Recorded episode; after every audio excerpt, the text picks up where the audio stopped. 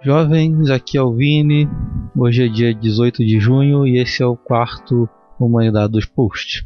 Essa semana a gente está testando um formato diferente, onde eu vou falar só sobre uma notícia. Espero voltar é, ao longo da semana com mais alguma outra notícia, caso apareça algo de interessante para a gente falar. Hoje especificamente eu vou falar sobre um ensaio que saiu no jornal Nexo sobre a desconfiança em especialistas. Mas antes de falar sobre esse ensaio, eu vou falar da onde ele vem. Ele parte dessa repercussão sobre o estudo de drogas que foi engavetado pelo governo, no caso o terceiro levantamento nacional sobre o uso de drogas pela população brasileira, que foi feito pela Fiocruz. Esse estudo buscou avaliar parâmetros epidemiológicos do uso de drogas. Foi o maior estudo desse tipo já feito no Brasil. Ele entrevistou 16.200 273 pessoas em 351 cidades. E nesse estudo foi mostrado que só 0,9% da população usou crack alguma vez na vida, o que vai muito contra essa ideia de que a gente está vivendo numa epidemia do uso de drogas. Não quer dizer que esse 0,9% não seja importante, não seja alto. Ele não é uma epidemia e acaba indo contra algumas políticas de combate às drogas que a gente tem no Brasil.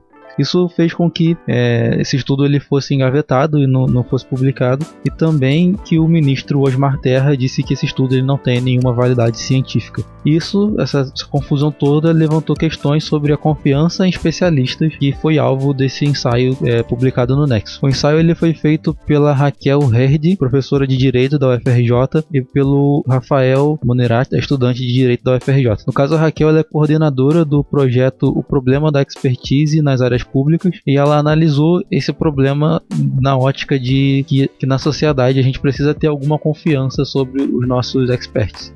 No caso, no meio político existe uma certa expectativa de que todas as vozes elas tenham um valor igual, só que isso significaria que leigos tenham o mesmo valor que especialistas. Mas isso não é um, um, cenário aceitável, tendo em vista que o leigo ele não tem o mesmo nível de conhecimento que o especialista. Então, nesse cenário onde a gente tem uma crescente complexidade das decisões políticas, é necessário que os políticos eles tenham certos critérios para poder confiar nos especialistas. Eles nunca vão ter o mesmo nível de conhecimento, então eles não vão ser capazes de ter uma tomada de decisão se ele confia ou não na palavra daquele especialista, da mesma maneira que um outro especialista naquele assunto tem.